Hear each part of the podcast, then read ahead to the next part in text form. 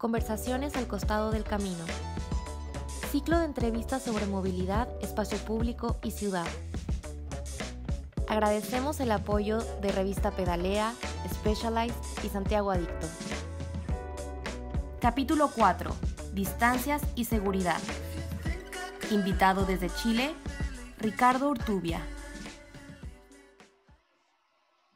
Hola, bienvenidos a un nuevo programa de 3x3, Conversaciones al costado del camino, en donde tratamos temas de movilidad, urbanismo y arquitectura. Y tratamos de tocar de manera tangencial temáticas sociales, políticas y económicas. Mi nombre es Raúl Pacheco y como en cada programa nos acompañan nuestros comentaristas panelistas, Diego García, Luis Evia. Hola chicos, ¿qué tal? Hola, hola. Hola Raúl. En este programa tenemos invitado directo desde Santiago de Chile a Ricardo Tubia. Hola Ricardo, ¿qué tal? Hola, ¿cómo están? Gracias por recibirnos, gracias por querer participar en este, en este programa. Ricardo, nosotros eh, siempre intentamos que nuestros panelistas se presenten, más allá nosotros de dar eh, un resumen del, del currículum.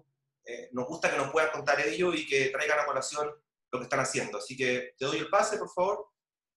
Ya, bueno, gracias. Gra- aprovecho de agradecer la invitación.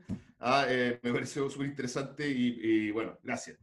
Eh, yo me presento, eh, bueno, como tú dijiste bien, mi nombre es Ricardo Urtubia, yo soy académico en la Escuela de Arquitectura y en la Escuela de Ingeniería de la Universidad Católica. En la Escuela de Ingeniería en particular soy profesor en el Departamento de Ingeniería, Transporte y Logística. ¿ya? Yo soy de formación ingeniero, eh, con un magíster en, eh, en ingeniería de transporte y después hice un doctorado en matemática, pero mi foco siempre ha estado en eh, modelar ciudades, modelar eh, movilidad, ¿ya? Eh, modelar comportamiento de los seres humanos dentro de las ciudades. Eh, y a eso me dedico, me dedico a hacer investigación y a hacer docencia en esos temas.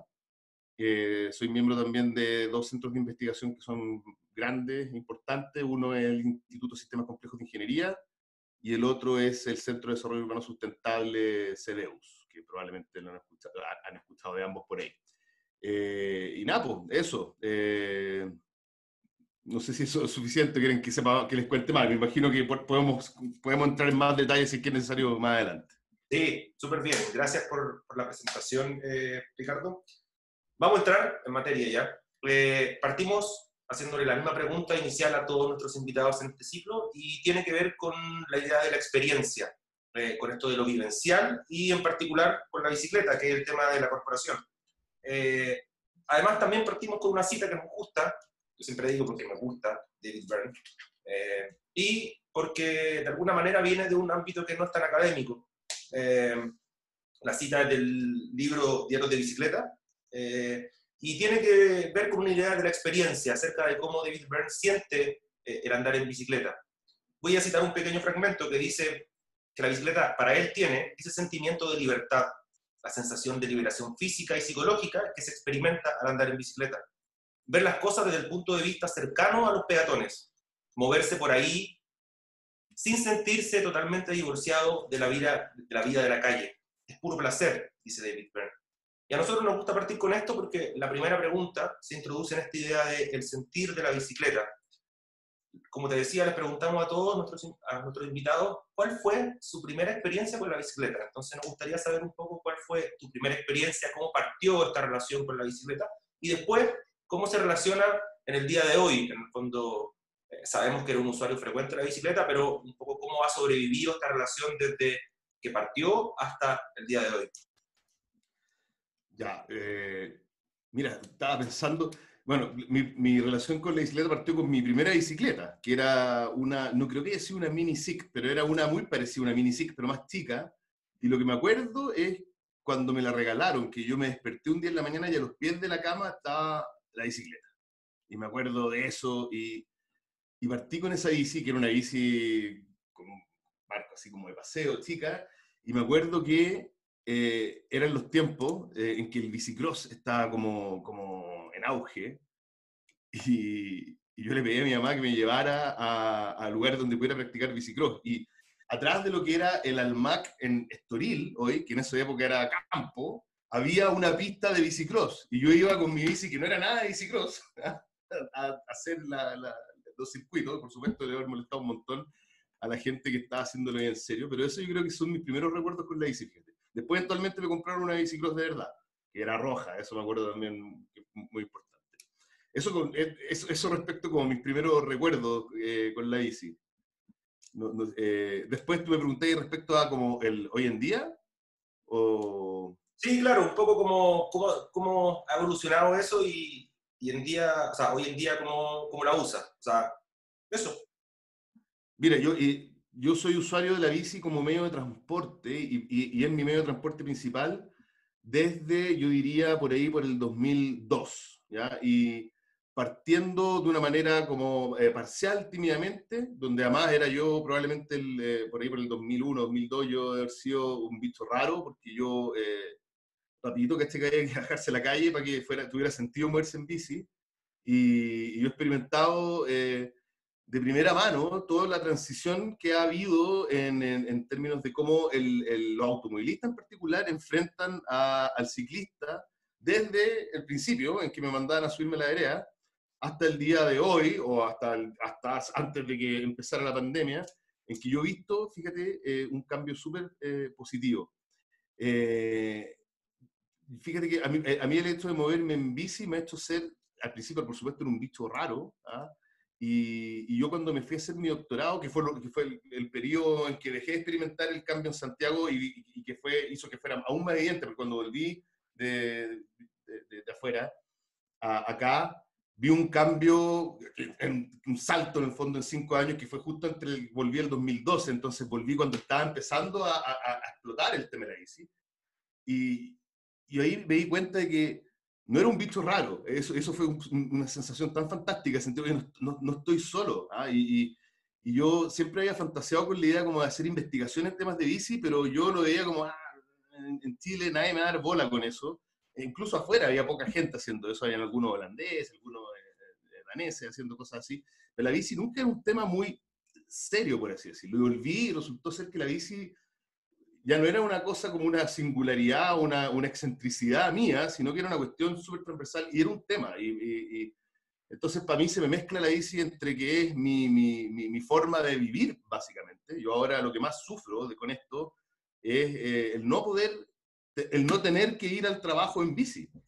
Hay gente que le carga su viaje al trabajo. A mí me encantaba mi viaje al trabajo. Mi viaje al trabajo era un momento maravilloso, un momento en que estaba con, yo conmigo mismo pensando, básicamente pedaleando, eh, eh, disfrutando. Yo disfrutaba de verdad mi viaje. Yo pedalea, pedaleo, pero y volveré a hacerlo. 11 kilómetros desde mi casa hasta el campus San Joaquín de la Católica, cuando me toque ir allá. Cuando me toque ir a los contadores eh, es un poquito menos, son como 4 kilómetros y medio pero lo disfrutaba muchísimo y eso es lo que más extraño de, eh, de la bici. O sea, para mí la bici es, una, es una, cosa de win-win y ahora más encima en mi vida, en, como, como en mi carrera de, como investigador, he logrado, sin querer queriendo, meter a la bici como tema y al final es un tema relevante y sin querer como que me he dado cuenta que, chuta, estoy dentro de, un grupito chico de personas que se dedican a hacer investigación, investigación sobre bicicleta en Chile y como que me di cuenta de eso hace poco. Y eso me tiene bien contento, la verdad. Hola Ricardo, aquí Diego, ¿cómo estás? Hola Diego. Oye, eh, quiero aprovecharme de, esa experiencia que, que planteas de haber visto esta transición, casi 20 años de experiencia ciclista, ser un poco pionero en esa época donde no había eh, cultura ni infraestructura y, y, eh, avanza, avanza y vinculado con tu con tu lado profesional o en la investigación misma, ¿qué oportunidades ves ahora cuando en los últimos años se ha ido ganando espacio, se ha ido ganando espacio, pero de una manera a, otra con esto que no teníamos contemplado en nuestra hoja de ruta? Eh, se acelera eh, o se cambia la visión, el paradigma de este espacio público y la bicicleta como que rápidamente se transforma en una herramienta de desplazamiento seguro, como una herramienta frente al COVID, a esta pandemia. Eh, entonces, ¿Qué crees que cuáles son los puntos claves ahora abordar para no perder cuando salga la vacuna y, retroceder este tiempo? Como que estamos ganando muy rápido espacio. Pucha, yo lamentablemente siento que al menos en, en, Chile eh, no, no ya, ya, pasó la vieja ah, y desperdiciamos la oportunidad, creo yo. O sea, porque ya vemos que los niveles de movilidad en las calles son, a menos que en verdad entremos en una cuarentena de nuevo, cosa que no es improbable, ah, porque como con la cantidad de gente que uno ve en las calles uno dice, chuta, los contagios van a subir. Espero equivocarme, ah, pero eh, si, si estamos ya volviendo, si esto que estamos viendo ahora es el principio de la vuelta a la nueva normalidad, desperdiciamos la oportunidad de ganar un espacio en las calles para la bicicleta como, como correspondería, creo yo. Ah, eh, es súper lamentable porque uno ve que eh, otras, otras ciudades del mundo, ciudades tan complejas o más complejas que Santiago, lo están haciendo. ¿ya? Y, la excusa siempre ha sido, no, es que pucha, hay mucho, bueno, ahora no había mucho auto. ¿ah? Oye, no, es que es algo caro. Bueno, no es tan caro en el fondo hacerlo, es mucho más caro que hacer otras cosas. Y, lo que nos falló es un tema de voluntad y un tema de institucionalidad también, porque en el fondo uno ve que todas las autoridades tienen los discursos correctos, dicen, no, sí, hay que hacerlo, pero a la hora de hacerlo no hay cómo hacerlo, porque no, la, responsabilidad de quién debe hacerlo está puesta al final en las personas que tienen la menor capacidad de hacerlo, que son las municipalidades. Y entonces las municipalidades ricas, ¿ah? las condes, pues claro, hacerlo y no porque, tenga, no porque sea cara hacer la infraestructura, es porque el proceso de aprobar la, infraestructura ante el Servio y todo eso es complejo porque requiere tener un, equipo profesional bien calificado. ¿ah? Así es como yo lo he visto, al menos eh, es la percepción que tengo yo. Eh, y es, es, lamentable porque la misma OCDE, el, el, el, dentro de la OCDE hay una cosa que se llama el, International Transport Forum, que es, un, que es, un, es como una, una subdivisión de la OCDE que se preocupa de transporte sacaron un comunicado en que decían cosas que hacer respecto a esto, ¿ah? para el COVID. Muchas cosas que hacer respecto al transporte público, etcétera, etcétera, pero había una cosa clave que era como, oiga, va a tener que ser ciclovías de emergencia porque la bicicleta se va a transformar en una alternativa dominante para muchas personas. No para todos, pero para muchas personas va a ser la mejor alternativa. Y, y, decían explícitamente ahí, cosa que las otras ciudades que están haciéndolo también, lo están haciendo explícitamente y diciendo explícitamente, estas ciclovías de emergencia no solamente son para ahora para el COVID, es son la oportunidad que vamos a aprovechar para empezar a tener ahora las ciudades que vamos a necesitar en el futuro. Porque en el futuro vamos a necesitar ciudades donde nos podamos mover más y mejor en bicicleta. No va a ser y no es un tema de gusto. El cambio climático nos va a obligar a ir en esa dirección. ¿ya? Y este era un muy buen momento para dar como un puntapié inicial con fuerza para allá. Eh, y yo creo que en, en, ciudades como Santiago, pucha, tendría mucho éxito. Santiago tiene una cantidad gigante ciclista, si es que uno toma en cuenta lo mala que es la infraestructura, lo, inconexa que es. Santiago tiene muchísimos ciclistas, y eso dice el potencial que tiene Santiago eh, en ese sentido. Y, pucha, lo, lo, desperdiciamos un poco la oportunidad y yo, eh, la verdad, eso me entristece bastante. Ricardo, te quería ¿Puedo? Déjame seguir ahí una preguntita. Eh, perdona. Em, y creo que es súper interesante en tu visión, que ahora como académico de la Escuela de Arquitectura y de la Escuela de Ingeniería, cómo, como juntar ambas como visiones, miradas de, ciudad, y, y, en este, y cómo desaprovechamos las oportunidades, porque uno ve la, el caso de París, por ejemplo, que se tomaron decisiones en un momento determinado, como al principio de la pandemia, rápidamente, y podemos ver ahora al fin del verano europeo cómo eh, la gente se apropió de las calles y se transformó esta idea y fue en seis meses, no fue en una transformación total. ¿Y por qué París? Porque París tiene una superficie muy grande, puede ser una de las ciudades latinoamericanas, como en comparación en, su tamaño perfectamente, y siempre está el relato de que no, que son cinco kilómetros, cinco kilómetros como el uso eficiente. Entonces, eh, yo creo que obviamente hay la, la, gran mayoría de los ciclistas o los viajes responden a esa distancia, pero cuando uno pretende eh, dar buena infraestructura y conectar de manera segura los extremos de las ciudades, van a poder eh, realizarse mayores tipos de viajes. Eh, entonces, tú al, ver el caso de París, ¿destacas algún elemento central o, que otras ciudades también iban en esa sintonía y que podamos ser eh, eh, mirarlas como referentes, porque a veces los políticos quizás tienen todo este problema de la burocracia institucional, pero cuando se les pone una idea y quieren ser como una ciudad, lo logran, porque al final van copiando el modelo. Mira, París eh, y Londres, en el fondo, que es otro ejemplo bien, bien notable, porque Londres es una ciudad que no era una ciudad ciclista para nada, París tampoco. Y ahora cuando uno ve estos videos que uno de repente uno dice, esto es impresionante, en el fondo pistas enteras, ¿ah? calles con dos pistas, con, pero tapadas de ciclistas en, ambas direcciones, eh, es bien impresionante. ¿Qué pasa en esas dos ciudades? Creo yo que ambas tienen, eh, o sea, París tiene a Anne Hidalgo, ¿ah? que es eh, una alcaldesa con una visión súper clara, pero además que tiene, es, París entiendo que París eh, tiene eh, subdivisiones que, comparadas a las que son nuestras comunas, pero nunca está tan fragmentada como Santiago. Entonces, Ana Hidalgo tiene control eh, de gestión y control sobre un territorio más bien grande. Entonces, puede tomar decisiones que son a una escala grande que permite que sean efectivas. Si aquí tenemos un alcalde de una comuna que toma una decisión que puede ser muy buena, no sirve mucho si es que la comuna al lado no toma la decisión que, que continúa eso. Entonces, yo creo que eh, ahí falla nuestra institucionalidad también. ¿te En el fondo esto de tener la ciudad partida en 36 comunas y, con cada una con presupuestos distintos, con alcaldes con visiones distintas, que uno rema por un lado y otro rema para el otro, pucha, difícil que logremos algo así. Y, uno habría dicho, debería haber venido el gobierno central, pero el gobierno central, en verdad, el Ministerio de Transporte, el Ministerio de Transporte de Chile, no de la ciudad de Santiago, ¿te fijas? Entonces no tiene, por, en principio, el Ministerio tendría por qué estar preocupado de andar haciendo las ciclovías. ¿ah? Pero nos falta una gobernanza a nivel de eh, escala metropolitana, que algún día se supone que va, a llegar, eh, pero por ese lado estamos fallando. Y eh, respecto a la distancia, en el fondo, claro, tú ves que en París y en, y en, y en, en Londres se han hecho ciclovías.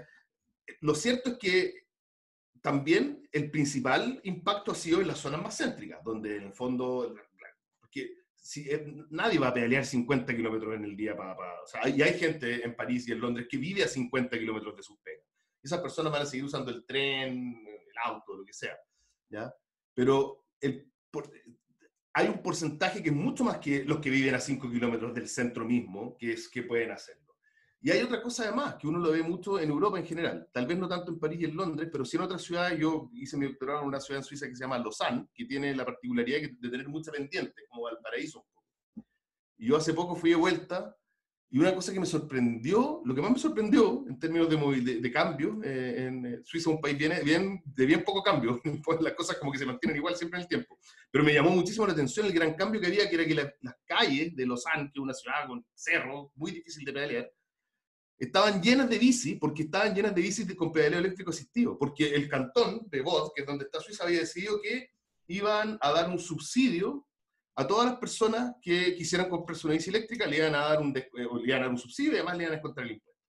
Oye, resultado, llenísimo de bici eh, eléctrica, eh, de pedaleo asistido eléctrico, que en Lausanne sirven para hacer las subidas de los cerros que son difíciles, pero en, en caso de ciudades planas, como París o Santiago, tienen el efecto de que acortan las distancias, en el fondo, y, distancias que para muchas personas no, no son pedalear, oye, porque son 15 kilómetros y yo me canso, voy a llegar transpirado al trabajo, quién sabe. Se acaba ese problema con las bicis de pedaleo asistivo. Y eso es electromovilidad. ¿ah? Y la electromovilidad ahora es como una cosa que la gente habla mucho, pero yo creo que ahí está el, la piedra angular de la electromovilidad, en las bicis con pedaleo asistivo. Y uno, podría, y uno debería fomentar eso. ¿ah? Entonces, si sumáis una buena infra, ni siquiera tan buena, pero suficientemente bien conectada con bicis con pedaleo asistivo, tú puedes lograr que un porcentaje importantísimo de la superficie de Santiago esté al final las distancias que son pedaleables de sus destinos y, y podemos lograr un porcentaje de gente pedaleando muy grande, creo yo.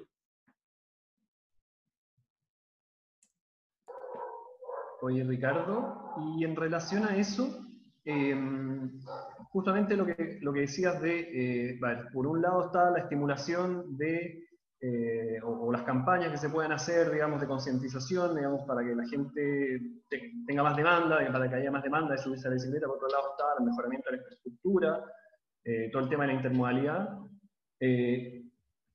por un lado, pero por otro lado, digamos, tenemos por lo menos en, Santiago y en algunas otras ciudades latinoamericanas donde digamos, este modelo de la ciudad extendida y el uso del automóvil, digamos que obviamente tiene que ver con otras cuestiones sociales también. Eh, ¿cómo, ¿cómo, ves, digamos, esa relación en el sentido de que nosotros tenemos un, público, por decirlo de una manera, en, que nosotros vamos a lograr eh, quizás estimular y, subir a la bicicleta y que pueda circular en, un sistema, eh, digamos, de infraestructura calidad aceptable, eh, pero hay un gran, digamos, una gran masa todavía a la que es muy difícil, muy difícil digamos, por una cuestión, como decíamos, de ciudad, de, sociales, de lógica de ciudad, etc. ¿Cómo, cómo es esa, esa relación? Mira, yo lo que he visto tanto en la literatura internacional como en estudios que hemos hecho acá, que eh, la, fíjate que la barrera cultural no es tan grande, no es un tema, hay poca resistencia cultural a andar en bici, o, o si había el, el compra de un auto perico, como que eso ya se desvaneció. ¿ah? Eh, de hecho, hay gente que hace todo lo contrario, que ahora dicen, ah, la bici es una cosa de élite. Los datos felizmente confirman que tampoco es una cosa de élite. La bici simplemente como que se, se democratizó y ahora está en, todos los estratos socioeconómicos y en toda la ciudad. Eh, el tema principal es la distancia, esa es la principal barrera. Después, o sea, las dos principales barreras que hemos detectado siempre que la gente eh, reporta como, como por qué yo no pedaleo es distancia, el viaje es muy largo, no lo puedo hacer en bici, me cansaría, llegaría transpirado, eh, etcétera, etcétera. Y eh, es peligroso, me pueden atropellar, eh, me da miedo andar por la calle, no, no, hay ciclovía, etc. ciertamente una ciudad expandida ¿ah? exacerba ese problema. ahora, yo me dedico, uno, de mis temas de investigación es, son los modelos de localización urbana, que al final lo que tratan de, es, de hacer es entender y predecir cómo se van localizando los, los agentes en la ciudad y eso tiene que ver también con cómo la ciudad crece. La ciudad es inevitable que crezca, ¿ya? Eh, toda la ciudad, toda la infraestructura de transporte, tanto público como privado, generan una extensión o, inducen a una expansión de la ciudad. Y es, no, no se puede luchar contra eso. Lo que sí uno puede hacer es, es tratar de que esa expansión ¿ya? y ese crecimiento, así como crecimiento también en, en, en altura, en densidad, que, que, que ocurren ambas cosas al mismo tiempo. Eh, y tampoco uno puede decir, ah, no, no puede haber crecimiento en altura. Tiene que haber. Si la cosa es que ambas, tanto el crecimiento de la ciudad, ¿ya? tiene que ser eh, hecho de una manera razonable y tiene que ser bien pensado. Yo, eh, si tú tienes un barrio que va a ver, si tú dices, voy a hacer desarrollo urbano en Lampa, por ejemplo, claramente esa gente no se va a poder ir en bicicleta. ¿ya? Uno podría cuestionar si es que es razonable hacer desarrollo inmobiliario en Lampa. ¿ya? Puede ser que uno diga, no, o es que no es razonable. Pero si ya se va a hacer, ¿ya? y se llega a la, conclusión de que, se, de que se va a hacer, o que se debe hacer, uno debería preocuparse de varias cosas. Primero, de que en el fondo ese desarrollo inmobiliario no, sea, no, no termine con barrios que son usuarios cautivos del auto. Porque eso tiene un costo social para todo altísimo y además tiene un costo súper alto para la gente que se va a vivir ahí. En particular cuando son desarrollos inmobiliarios que están orientados a personas que no son de alto ingreso. Porque en Chicureo, Chamicero, claro, son personas de alto ingreso y ellos pueden, podrán financiar usar el auto constantemente. Lo que pasa en otros lugares, como este, eh, no sé, Lampa o en algún lugar en Buin, es que la gente eh, tiene auto y se va con una idea de que en el fondo va a poder vivir eh, usando el auto para todo. Y al corto plazo, hay literatura también local chilena que, que, habla de esto y que, y que explora varios casos. Lo que pasa después es que la gente se ve cautiva del auto y con una gran, lo que le genera una gran, un gran problema, tanto en términos de plata, ¿ah? porque es caro moverse en auto todos los días, sobre todo si es que además estás viviendo lejos, ¿ah? y eso es un problema, y además en tiempo. Entonces, genera un problema súper grande. Uno puede tener una ciudad que se expande y que se expande bien pensado, o sea, en torno a desarrollo del transporte público, pero tiene, el transporte público tiene que estar al momento en que la ciudad se desarrolla. Y ese transporte público puede ser súper bien complementado por bicicleta, intermodalidad. Cuando uno mira Holanda y todo eso, la gente dice, oye, pero es que las ciudades holandesas son así, chiquititas, ¿ya? Es verdad, las ciudades holandesas son chicas, pero Holanda, en el fondo, es, una, es un sistema de ciudades no tan grandes que al final funciona como una gran ciudad. Hay commuting entre ciudades en Holanda. Y lo que hace la gente es que se toma la bici hasta la estación, se baja después en, otra, en otra estación y se sube a su bici y, anda. Y en el fondo, mucha de esa gente que uno ve en bici la ciudad holandesa no es alguien que vive a, a menos de 5 kilómetros de su trabajo. Ah, puede que viva mucho más, pero hay intermodalidad con el transporte público. Y eso es un modelo de crecimiento que no restringe la expansión de la ciudad, no, no nos obliga a estar todo achoclonado en una parte, pero que es sostenible. Tengo un, tengo un mini problema con mi hijo. ¿Podemos hacer una pausa? Sí, sí, sí. Dime, Mati.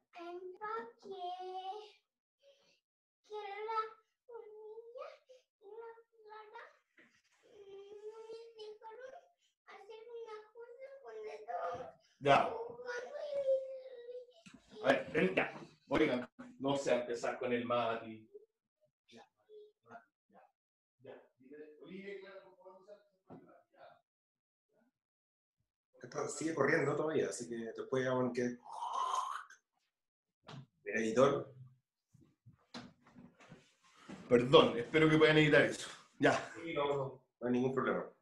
Yo quería, de alguna manera, recalcar esta idea que tú planteabas, creo que hay dos cosas en las que compartimos como equipo acá, la intermodalidad y la relación con las políticas públicas, la necesidad quizá aquí en Santiago por lo menos de un intendente, gobernador, un alcalde mayor que pueda dar agilidad a ciertas eh, ideas gubernamentales que crucen Santiago y que no sea una decisión comunal con un Santiago partido en una cantidad de comunas de alguna manera ridícula, estoy yo. Me gustaría llevarte muy bien ahora al tema del, espacio público, que es un poco el segundo segmento que, que, tratamos en este programa. Eh, nos gusta relacionar la movilidad, la infraestructura y el espacio público. Eh, y me gustaría que un poco nos puedas dar eh, tu opinión. creo que es interesante verlo desde el lado de este trabajo interdisciplinario que tú llevas. El espacio público más bien viene de esta idea del urbanismo, de la arquitectura. Pero me gustaría que nos contara un poco cómo lo ves, cuáles son las oportunidades que hay eh, en relación más bien al transporte, como decía, este trabajo interdisciplinario, eh, cómo opera este lugar de reunión, este lugar público y también quizás cuál es la relación con el espacio privado. Es una pregunta bien amplia, pero eh, creo que da siempre frutos. Mira, la, interdisciplina, y supone que yo estoy, mi misión al estar en estas dos unidades es hacer interdisciplina, es bien difícil. Pero en este tema en particular, la interdisciplina se justamente por el tema de que el, espacio público es una cuestión que mira, que muchas disciplinas lo miran, ¿ah? con distintos prismas, por supuesto, pero hay una cuestión clave en el tema de la movilidad que tiene que ver con eh, el rol del entorno construido en eh, cómo, y cómo el entorno construido afecta los patrones de movilidad de las personas en las ciudades. Y no solamente en términos de las distancias entre las cosas, sino que cómo tú el diseño mismo de los espacios públicos puede inducir, por ejemplo, a que la gente camine más, a que la gente pedalee más, a que la gente use más el transporte público. Y eso es algo que, eh, que nosotros hemos, eh, que, se estudia mucho en muchos lados, yo lo estudio también, y, lamentablemente como que aquí siempre he estado un eh, en la práctica, acá como que no ha estado muy, muy, muy tomado en cuenta, no se considera mucho eso lo que es un poco, eh, ahora está cambiando, creo yo que hay cada vez más conciencia de la relevancia del entorno construido, la calidad del entorno construido y, eh, su rol como un, eh, un, elemento que puede inducir una movilidad más, más sostenible. el tema del espacio privado, fíjate que es interesante también, porque algo que hemos visto en Santiago y que uno esperaría que, que, que probablemente sí ha jugado un rol importante en cambios, en cambios grandes de patrones de movilidad aumento de la caminata y aumento de la bicicleta, tiene que ver con la densificación del centro de Santiago, ¿cierto? Con vivienda, densificación eh, em, residencial, que uno puede decir muchas cosas malas, eh, pero también muchas cosas buenas de, eso. ¿ah? Tal vez eh, la, forma en que se ha dado no es la, no es la mejor, pero el hecho de que haya gente viviendo en un lugar mucho más céntrico, en una densidad relativamente alta, o ojalá no tan alta como en algunos casos que, que claramente está malo, puede ser algo positivo. Pero fíjate que algo interesante que nosotros descubrimos en un trabajo, en, la, tesis de, un, alumno mío que se llama Ignacio Oliva y que después publicamos un artículo al respecto, que tenía que ver con entender cómo el entorno construido eh, jugaba un rol en la frecuencia del uso de la bicicleta como medio de transporte. ¿ah? Es decir, no como para pasear, sino que para ir al trabajo, para ir al, al, al colegio y todo eso. Y lo que una, una, cosa interesante que vimos es que la densidad, a pesar, a, diferencia de lo que decía la literatura, internacional, que decía, oye, a mayor densidad tú vas a tener más gente andando en bici y más gente caminando, lo que nosotros vimos es que aquí ocurría lo contrario, que cuando la densidad era muy alta, disminuía la probabilidad de que ese entorno eh, generara más viajes en bicicleta caminando, o, o sea, más, más viajes en bicicleta. Y, y, lo, que, lo que pasó es que nos dimos cuenta que la manera en que se ha hecho la alta densidad en Chile es un tiene un problema, que ha ignorado el tema de la movilidad en bicicleta. Los edificios súper altos no tienen, sobre todo los que fueron construidos antes del, a principios del 2000, a fines del 90, a principios, o en la década del 2000, 2010, eh, no se preocuparon de tener, por ejemplo, buenos estacionamientos para bicicleta al nivel de la calle, sino que los tienen, pero de repente en el segundo subterráneo abajo, o son muy chicos y la gente tiene que subir su bicicleta varios pisos en el ascensor para arriba y dejarla estacionada en el, en, en la, en el, en el, eh, en el balcón, y uno ve muchas veces las bicis en los balcones, y eso, fíjate que, que, claramente tiene un, un impacto negativo. ¿ah? cuando, cuando en teoría debería ser algo positivo. Entonces hay, hay, un tema de que como el espacio privado, cómo se hace lo privado también, puede jugar un rol súper importante en afectar la manera en que, en que nos movemos en la ciudad. Eh, con lo último que dijiste de, del diseño de los edificios y que como un planteamiento que ahora eh, se hace en este el rol de este espacio público, por ejemplo, de, de que hayan boxes donde puedan estacionar la bicicleta de manera segura y toda la gente tenga que estar en nivel calle clásico que te dicen eh, en los malls, en centros comerciales. Sí, tenemos, eh, tenemos nuestro estacionamiento de bicicleta, baje por favor al menos cuatro. Entonces al final pues sí, mejor la amarro al árbol eh, porque está más segura en términos visuales y, y al, al, paso. Pero quizás ese tipo de iniciativas puedan permitir, o el COVID, ahora queremos, como cómo nos afirmamos del COVID para hacer estos grandes cambios o avances, cambios que quizás en el metro podríamos ya empezar a, pensar en que faciliten eh, en ciertos lugares o se empiece a proponer una, una red de que de manera progresiva, claramente, en ciertos horarios y se, no sé, hay que darle vueltas, pero eh, eso, o estacionamientos públicos, televigilados eh, en todas las esquinas, no sé, o asociados a puntos limpios. Bueno, buscar estrategias, pero que permitan que la bicicleta ya deje de ser un, un elemento que, casual y ya oficial y se formalice tanto en el diseño de las casas, porque ahora también el teletrabajo nos, nos, nos obliga a, a, tener la bicicleta aquí, todo como eh, mi escritorio se transforma en comedor y, y no todos tienen, tienen como las posibilidades de de adaptar su espacio. Entonces, ahora, ¿cómo ¿qué tipo de, de, de, iniciativas te imaginas tú que podrían ir en esa, en esa línea? Uh, mira, no sé, ah, pero, eh, yo siento que, pensando en lo que contáis del mall, típico que uno va de repente, no sé, yo de repente al Costanera Center a comprar algo y ir en bici, y claro, y, y dos cosas. Primero, el estacionamiento de bicicletas está lleno siempre y el guardia que está ahí, de hecho, y, la, y, y al final ahí también me alatan dejarla con el guardia porque el guardia se demora, no sé, po, tres minutos en poder atenderte porque está abriéndole, sacándole la bicicleta de otra persona por aquí, otro que llegó antes, la amarra un poste. Eso primero yo lo veo como algo bueno, pero al mismo tiempo yo digo, oye, la resistencia a hacer algo más razonable, ¿cachai? Algo que en el fondo que, que, que, que permita que sea algo más fluido, más expedito y es complejo, porque me imagino que hay un tema legal también ahí, de que tú, si te roban la bici, tú puedes ir y decirle al mall, oiga, me robaron la bici afuera, afuera de su mall. Y por eso el mall te molesta con que tú ah, te notique, el guardia te note y toda la cuestión. Es bien complejo. Yo creo que, fíjate que algo que deberíamos tener, y que lo hemos visto, se ve mucho en países desarrollados, que es donde se usa mucho la bici, pero se ve también, por ejemplo, en México, son eh, estacionamientos de bici eh, con, con un guardia, digamos, en el fondo, pero no un guardia que esté anotándote nada, sino en el fondo es un, es un estacionamiento con un sistema de, de, de, una puerta, con una tarjeta que te permite entrar y tú adentro dejas tu bici, además igual con eh, amarrada con tu candado y todo, en lugares que atraen muchos viajes o en lugares donde se puede hacer intercambio modal. ¿ya? Eh, ahora, creo yo que en Santiago, además de intermodalidad, nos, nos falta más transporte público llegando a todas partes que permitan que esto funcione bien, porque sobre todo ahora con el COVID, tener, aunque tú dupliques el, el, el, largo de las líneas de Metro Santiago, vaya a tener un montón de gente viajando así nada. Lo que necesitamos es redundancia en la red. Y la redundancia no se puede dar con solo metro. Está súper bien que el metro exista, pero tú tienes que tener transporte público de calidad y, y suficientemente rápido para que sea más atractivo que el auto eh, conectando estos lugares que justamente están muy lejos por, como para viajar en bici.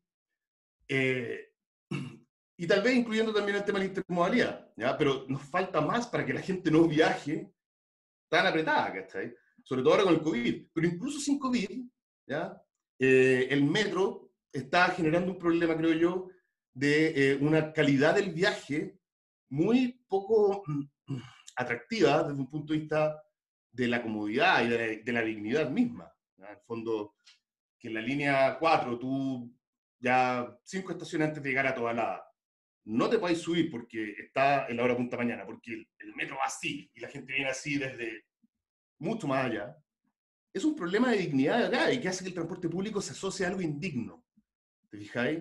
Creo que yo también que tiene mucho que ver con, con, con el origen, tal vez circunstancial, pero el origen de la, del estallido social en octubre pasado.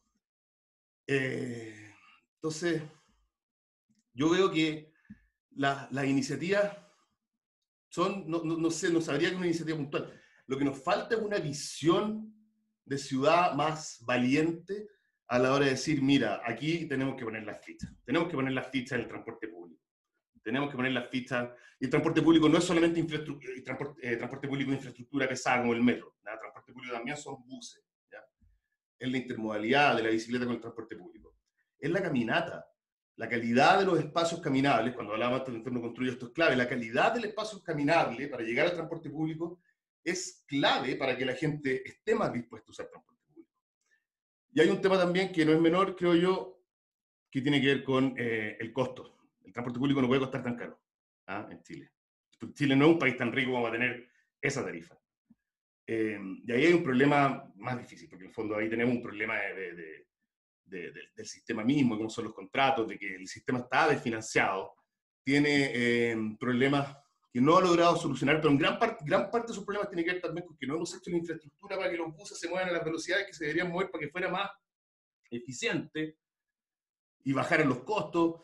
Debería haber una, una manera de hacer eso mejor, pero es re difícil. Y por, por, ahí va la cosa, pero nos falta, como, como te decía, yo creo que nos falta una visión más, nos falta que alguien diga, mira, esta ciudad tiene que ser así, que nosotros digamos, nos pongamos de acuerdo, ¿qué ciudad queremos ser? Esta ciudad.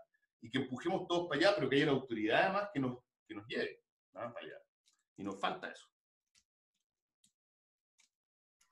Sí, efectivamente. Eh, y enganchándolo un poquito con eso, eh, en alguna de las conversaciones anteriores que estuvimos con, con el arquitecto Sebastián Grey, eh, él, digamos, manifestaba, digamos, su, su, idea de cómo los cambios han venido dándose a partir de las demandas ciudadanas, eh, ante la falta de, digamos, de, de, acción de las administraciones, de la gobernanza, y en ese sentido, digamos, es, es loco pensar, digamos, cómo, cómo, las gobernanzas no han tenido, por un lado, ni la visión, digamos, de entender, digamos, qué es lo que quiere necesita, digamos, desea la sociedad, y por otro lado, tampoco la astucia política, digamos, para, para, digamos, para darlo, para ofrecerlo.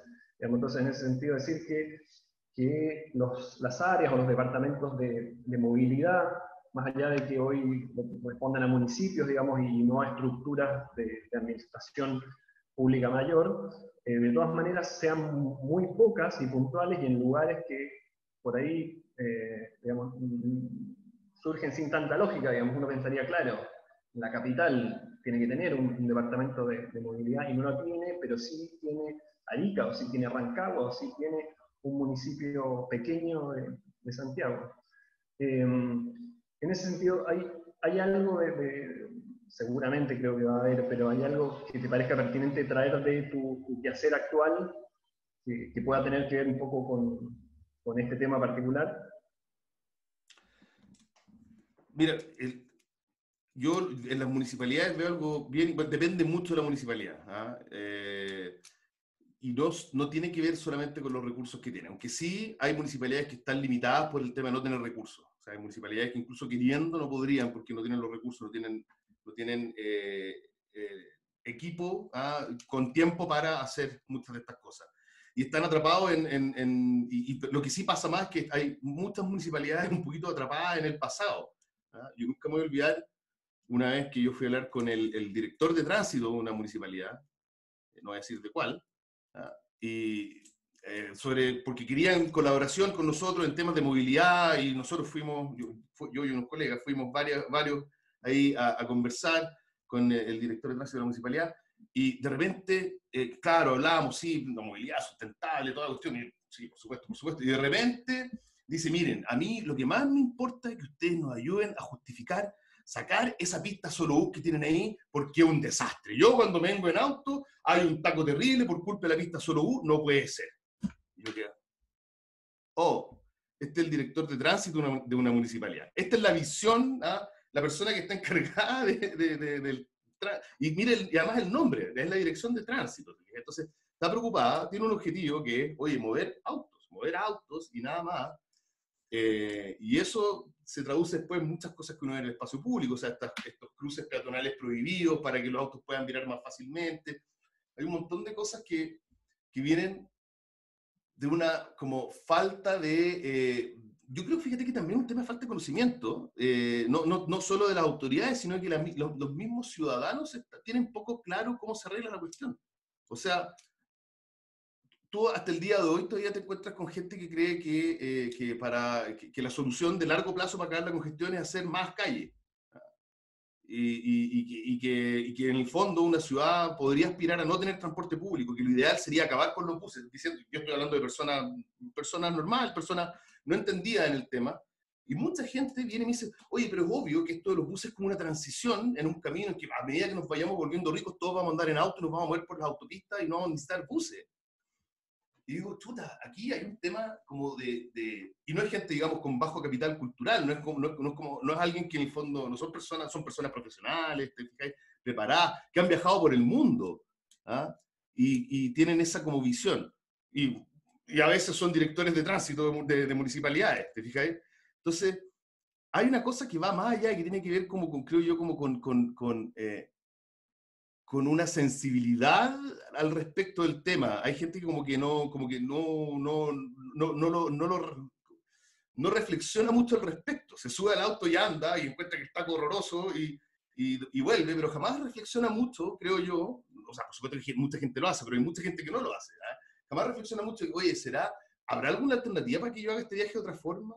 ¿Tendrá sentido? Yo me he encontrado también con muchas personas que eh, me dicen, una vez un periodista, medio famosillo, me decía, eh, ¿y tú viniste en bicicleta? Sí, me vine en bicicleta. Ay, me dice, yo no podría, es que yo vivo en tal lugar con tal lugar. Y yo le digo, ah, yo soy vecino tuyo, vivo al lado tuyo. ¿ah? Y yo mando en bici. Ah, sí, bueno, pero es que mi trabajo no está cerca. No, porque yo trabajo en San Joaquín, que está más lejos que esto. ¿ah? Entonces, él, y claro, se enojó, como que se enojó, porque en el fondo como que lo, dejé como, como, como gil, que, perdón, pero sí, pues es, gil, porque él decía, es imposible que alguien como yo, que en verdad su viaje era como 5 kilómetros, ¿ah? te fijas, 4 kilómetros, es imposible que alguien como yo ande en bicicleta, yo no podría. ¿ah? Y decía, sí podí, lo que pasa es que nunca te he puesto en la situación tú mismo de pensar, ni siquiera remotamente, si estarías dispuesto a hacerlo. ¿ah? Y eso no es culpa de esa persona, también es culpa de cómo en el fondo nosotros educamos a nuestros hijos al respecto de cómo nos validamos comportamientos que en el fondo deberíamos estar cuestionándonos en vez de validarlos, ¿cachai? Eh, va un poco más por ese lado la cosa. No sé si me desvió un poco tu pregunta, pero, pero, pero me parece que, que, que, hay un tema como cultural de fondo que, que, yo creo que está cambiando. O sea, hace de años atrás no existían estos foros y ahora tenemos miles de, de, instancias en que hay gente discutiendo estos temas. ¿ya? Eh, así que yo veo que en el fondo vamos, vamos bien. Ahora, si, si vamos a la velocidad que necesitamos ir, no lo sé.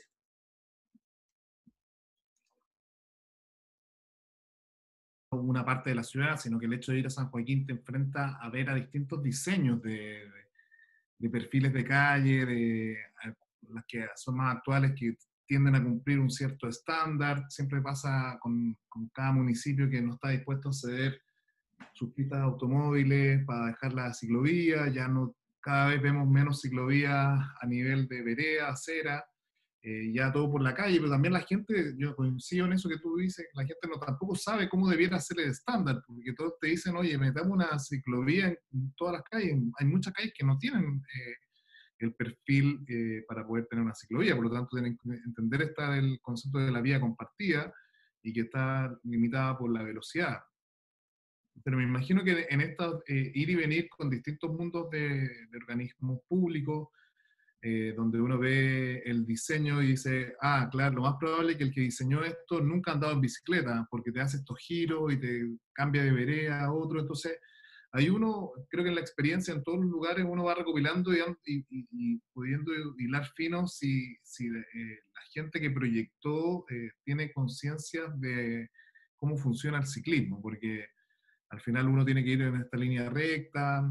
Y entonces, como, ¿qué, ¿qué, te parece a ti? Quiero llevarte como a, a, la mirada de la infraestructura ya en Santiago.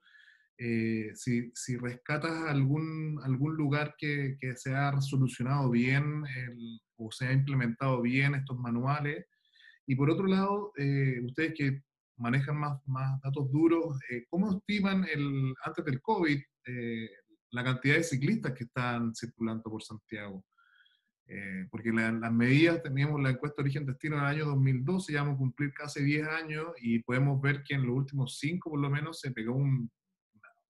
gracias a, al desarrollo de infraestructura ciclista también. Entonces, eso no se ha cuantificado y quizás ustedes tienen algunos números que se podrían aproximar. Mira, respecto a la cantidad de ciclistas, claro, el último dato oficial y que uno como que le cree así, sí o sí, es la EODE, y la EODE es del 2012, ya está bien vieja, y lamentablemente parece que no va a haber EOD 2022, lo que encuentro terrible. Eh, ojalá cambien de opinión. Eh, pero eso, ahí había 4%, 700.000 viajes diarios ¿ah? en, en, Santiago en un día laboral normal. Eso, me encanta este dato, Frick, eh, esa, esa, cantidad de viajes en bicicleta es, es, son 740 y tantos mil, ponte tú, es superior a la cantidad de viajes en auto utilizando autopistas en un día laboral normal, que eran 720 mil, ponte tú. Era como por 20, digamos que hay algún error en la, en la, en la expansión de la OD, puede algún error, pero órdenes de magnitud similares entre viajes en auto usando autopista que viajes en bicicleta. Hay gente que va a decir, oh, pero es que los viajes en auto usando autopistas son más largos, ya, sí, todo lo que queráis, pero tampoco son tanto más largos. ¿ah? Algunos son bastante cortos. Pero esa cantidad de 600.000 en 2012 claramente es mucho menos que lo que tenemos hoy. O sea, el 2012, yo me acuerdo bien porque fue el año que yo volví de mi doctorado y fue como, oh, que hay hartos ciclistas. Pero, pero el 2015 fue como, oh, ahora sí que sí hay más, ¿te fijas? Yo creo que el 2015 fue el año en que la cuestión ya llegó como una especie. Yo sospecho que después del 2015 llegamos con un, a un, con un pequeño plató. ¿ah? Como que de ahí a, a, hoy ha sido más o menos lo mismo. Y tiene que ver con lo siguiente: con que ha habido un aumento de ciclistas por la infraestructura, pero también ha habido un, muy, un fuerte aumento de ciclistas por, por, no solamente por la infraestructura, sino porque hay, hay un cambio, un ligero cambio de conciencia y, y un aumento de la congestión que hace que más gente diga, yo no me voy a ir en auto, y un aumento en el hacinamiento del transporte público que se gente diga, que yo no voy a ir en metro ni en, ni en bus porque van demasiado hacinados, ¿te fijáis? Y esa gente, los que pueden, se cambian a la bici y ya lo ha aumentado. Y yo estimo, no, me, cuesta tirar un número, ¿eh? pero en el fondo, pero sobre todo en términos de porcentaje, pero sí o sí estamos más arriba del millón quinientos mil viajes diarios. ¿eh? Yo, eso yo, no ahora, no sé, en, septiembre del año pasado. Estábamos ciertamente en, eh, en eso. ¿Y qué pasó? Fíjate que pasaron cosas. Eh, ¿Qué pasó con, con, el, con, el estallido social en octubre y con la, con la pandemia respecto al número? El estallido social, como el metro dejó de operar, hizo que aumentara fuertemente, al menos al principio, que fue cuando me dimos a aumentar un montón el uso de la bicicleta. Eh, yo con eh, Tomás Chiburú, que está haciendo su doctorado en la, en la Católica, eh, hicimos mediciones en, en Lyon y en Pocuro, y en, no me acuerdo, en unas cuantas ciclovías más donde habíamos hecho mediciones antes, ¿no? porque había, estábamos haciendo mediciones por su, por, por, su, por, su, trabajo, su investigación, por su tesis. Y vimos que en Lyon, en la hora punta mañana, el, flujo se duplicó. O sea, teníamos el doble de ciclistas por hora. Eh, ponte que pasábamos, no me acuerdo cuánto era el número exactamente, pero ponte tú que pasábamos de 300 ciclistas por hora a 600 ciclistas por hora ¿no? en la punta mañana. Algo parecido a un Pocuro. ¿no? Ahora estas son ciclovías que están cerca de los lugares que atraen un montón de viajes eh, al trabajo, caminando. Pero tuvo un impacto. ¿Y qué pasó con el COVID? Con el COVID eh, disminuyó, disminuyó, la movilidad, al principio, sobre todo cuando había cuarentena, eh, de verdad, disminuyó la movilidad en general, y ahí la bicicleta, fíjate que no aumentó en términos relativos. Todos los datos que yo manejo es que la bicicleta bajó tanto como bajó el transporte público, y si hay uno que subió en términos relativos, todos bajaron, pero el que, uno, el que bajó menos, por así decirlo, el que en términos relativos se mantuvo mayor, fue el auto, lo que es bien lamentable, ¿verdad? porque, claro, ¿Qué pasa? Tenía una ciudad más vacía, sin congestión. ¿ya? Incluso para los que a, encontraban que andar en auto una lata, chuta, ya no es una, tanto una lata andar en auto. ¿ya? Si tengo que hacer un viaje corto, bueno, ahora no, no, hay taco, lo puedo hacer. Ahora el taco ya está volviendo, pero, pero pasa eso, te fijas. Y ese momento, volviendo a la pregunta anterior, anterior de, de, de la, de, de, la ciclovía, ese momento en que no había eh, auto, eh, era un momento ideal para quitar un poquito de espacio y ganarlo, ¿te fijas? Y, no, y ya, ya, pero ya perdimos. Eh, y respecto a lo que preguntáis de qué lugares encuentro que son buenos, en cuanto a diseño, fíjate que no hay ningún lugar que me mate de, felicidad, así, uy, que está bien diseñada esta ciclovía. no me gustan las ciclovías, o sea, no es que no me gusten, las ciclovías bidireccionales tienen algunos problemas, pero a pesar de eso, la de Lion eh, se siente como una, yo creo que también por el entorno natural que tenía este, este, este, cajón de árboles que te da sombra, ¿no es cierto? Siempre, que te gusta siempre y cuando no seas alérgico al plátano oriental, eh, hace que sea una ciclovía eh, fantástica, porque en el fondo da, gusto ver por ahí. El problema que sea, es que, sea bidireccional, eso es un poquito malo. Eh, no, no, hay, ninguna que me mate de gusto, fíjate, pero, pero tampoco son horrorosas, excepto algunas, hay algunas que son bien horrorosas, pero en el fondo tenemos de todo, hay ciclovías buenas, ciclovías malas. Yo diría que eh, yo espero que para el futuro tengamos más cosas que se parezcan a Lion, pero unidireccionales. Eh, que entiendo es el plan, al menos en Providencia, y, es lo que en algunos lugares de las Condes han hecho. Claro que a veces las ponen por el lado izquierdo, lo que también me parece un poco complejo.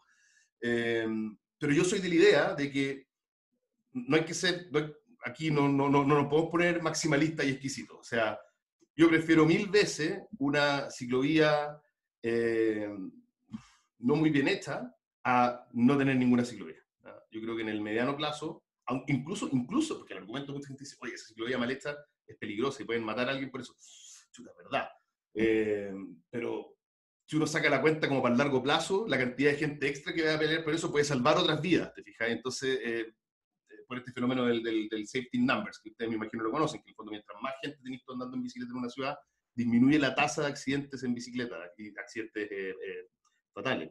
Entonces, no, yo no soy de la idea de ser maximalista y exigirlo todo o nada, porque como son las cosas en Chile nos vamos a quedar con nada. ¿ah? Y yo creo que ha pasado mucho eso, ¿ah? de que, oye, queremos que sea fantástico. Digo, oye, de repente mejor en vez de, de, quitarle una pista entera a esta calle, en verdad chiquemos las pistas de los autos. Eso, con eso logramos además reducir la velocidad, que es un tema clave, porque es uno de los principales problemas también.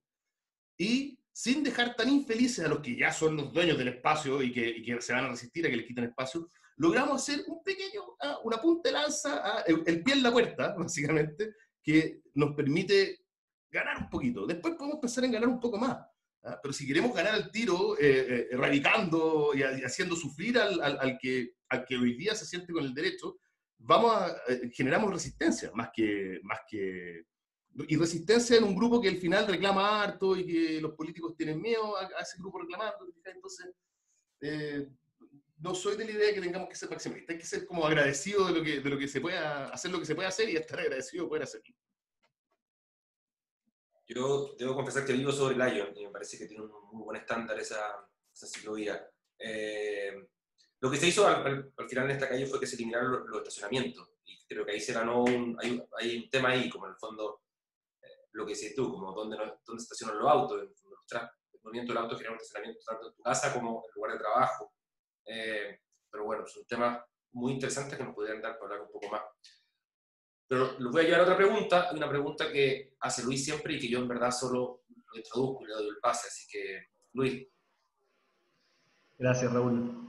Eh, la tradición de todos los programas es pedirle a, todos los invitados y a las invitadas que nos puedan dar una recomendación, eh, puede ser digamos, una recomendación bibliográfica, que puede ser texto, eh, audiovisual, etcétera, eh, para, para, ir eh, alimentándonos. Nosotros decimos que es para, para, la gente que va a ver el programa, pero en realidad es para nosotros. Esa, es la verdad.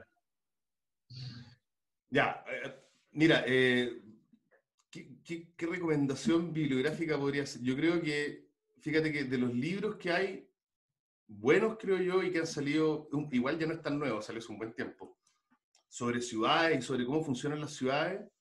Eh, es uno que escribió, esto lo tengo aquí, ah, hasta lo tengo en,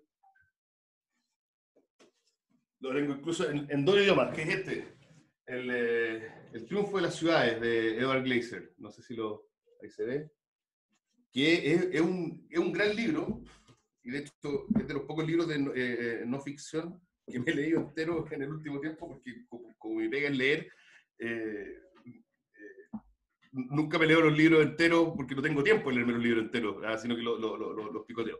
Pero este libro es súper bueno porque te da una visión bien como general de la ciudad, por qué, por qué son las ciudades, cuáles son las ventajas de ir en las ciudades y de las dinámicas, y, está escrito por un economista. ¿ah? Y, si tú lees este libro, tú te das cuenta que incluso desde, el paradigma de la economía, que, que, la gente suele como, como pegarle, decir, ah, no, los economistas son, no sé, malos, no, ¿ah? aquí hay una visión súper clara de hacia dónde deberían ir las ciudades, pero al mismo tiempo identificando las dificultades de ir para ese lado. ¿ah?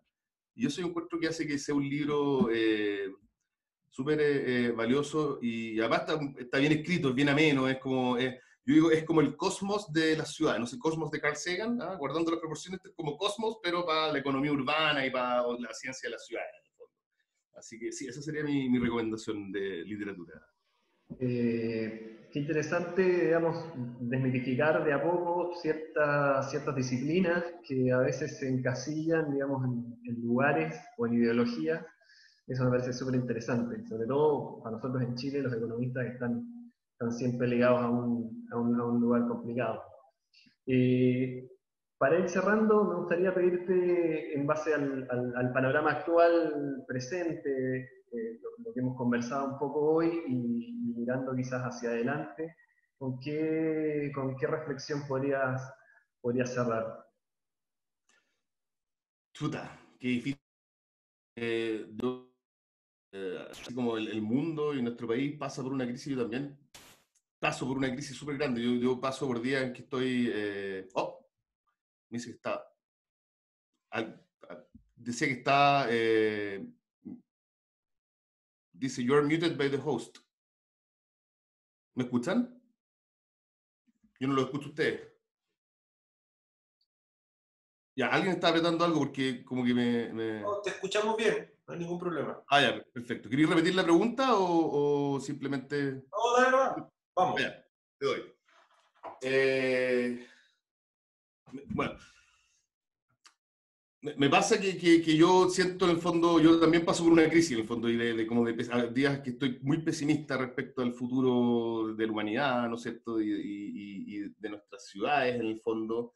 Y pienso, a veces se escucha, sobre todo ahora, que la, la, ciudad va a dejar de ser el lugar, porque sobre todo ahora con esto del COVID y todo, hay una tendencia natural a querer buscar más espacio, porque si voy a estar encerrado y voy a teletrabajar, los que pueden hacer eso van a querer buscar más espacio y como en el fondo no tener que viajar al trabajo, puedo irme a vivir lejos, y es posible que eso sea una cosa que pase.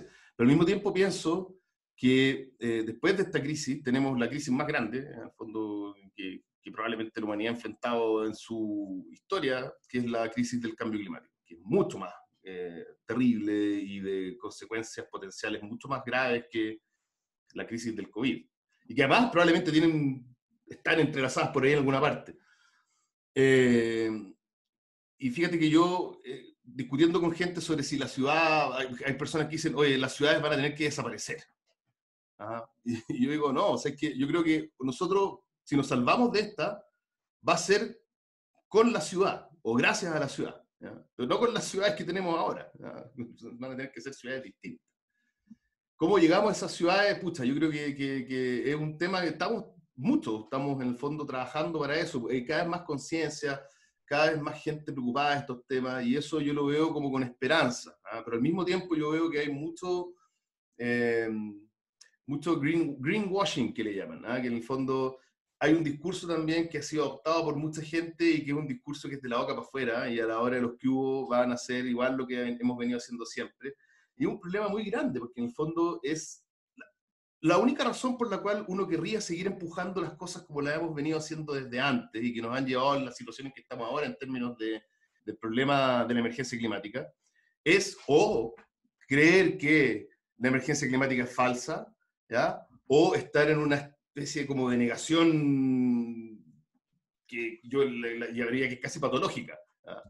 Entonces, yo creo que aquí falta más no sé si pánico es la palabra, yo, he estado, yo paso por periodos de pánico con esta cuestión, y, porque el futuro a veces es tan oscuro. Pero tal vez no es pánico la palabra, pero sí conciencia, preocuparnos y, y eh, actuar, y no solo nosotros, hablar con las otras personas. No, no omitir los temas, no, no por evitar una discusión, no hablar de estas cosas. Hay que hablar de estas cosas. Nuestro, nuestro planeta, el único que tenemos, ¿ah? y nuestras ciudades, que en el fondo son la única, son la manera en que vive el 70, no, no me acuerdo cuánto pero creo que, que altura el 60% de la población del mundo ya vive en ciudades, tienen que ser la manera en que sobrevivamos a esta crisis. Y si no hablamos de eso, si no hacemos los lesos, si preferimos estar cómodos y no discutir con el amigo porque, ah, que mi amigo trabaja algo que si yo hablo de esto no va a ah, no, es que mi amigo es... Hablemos de las cosas, molestémonos mutuamente, con respeto, por supuesto, pero en el fondo no sigamos en este silencio cómplice que de alguna manera nos va a llevar a un desastre. Y aprovechemos la oportunidad que estamos atrasados, no estamos a tiempo, estamos atrasados, pero todavía podemos hacer algo al respecto. Yo diría que esa es mi reflexión final. Ricardo, muchas gracias por la participación ahora en esta conversación. Creo que con todos los invitados, cuando planteamos este ciclo de conversaciones, eh, tratamos de ampliar eh, los aspectos y en este caso desde los pocos invitados que, que, que trabaja la disciplina profesional muy cerca de lo que hacemos nosotros, desde la bicicleta o los medios de transporte activos, como actores importantes de, de, la ciudad, de esta nueva ciudad contemporánea que viene a responder al siglo XXI, este calentamiento global, de, tremendos desafíos, y que creemos que la colaboración y, esta mirada desde el, el, dato y las investigaciones y cómo se pueden implementar y dar eh, ejemplos, pilotos para poder eso replicarlo en otros territorios, creemos que, que es súper importante eh, nosotros desde Corporación Pedaleable hemos venido desarrollando distintas iniciativas eh, que apuntan a que más personas se suban a la bicicleta. Ese es nuestro eh, trabajo que estamos ahora últimamente potenciando, en que tenemos que invitar a todos. Ya lo, tenemos un grupo de ciclistas que está consolidado y que son muy diversos en, en sus intereses, pero tenemos que ir a combatir, a buscar a, la gente que está en el automóvil y transformarles, hacerle todo este cambio de visión que tiene que ver con la educación, con cambiar la infraestructura, con mejorar los equipamientos para tener una ciudad un poco más equilibrada y que no, otras ofertas de desplazamiento.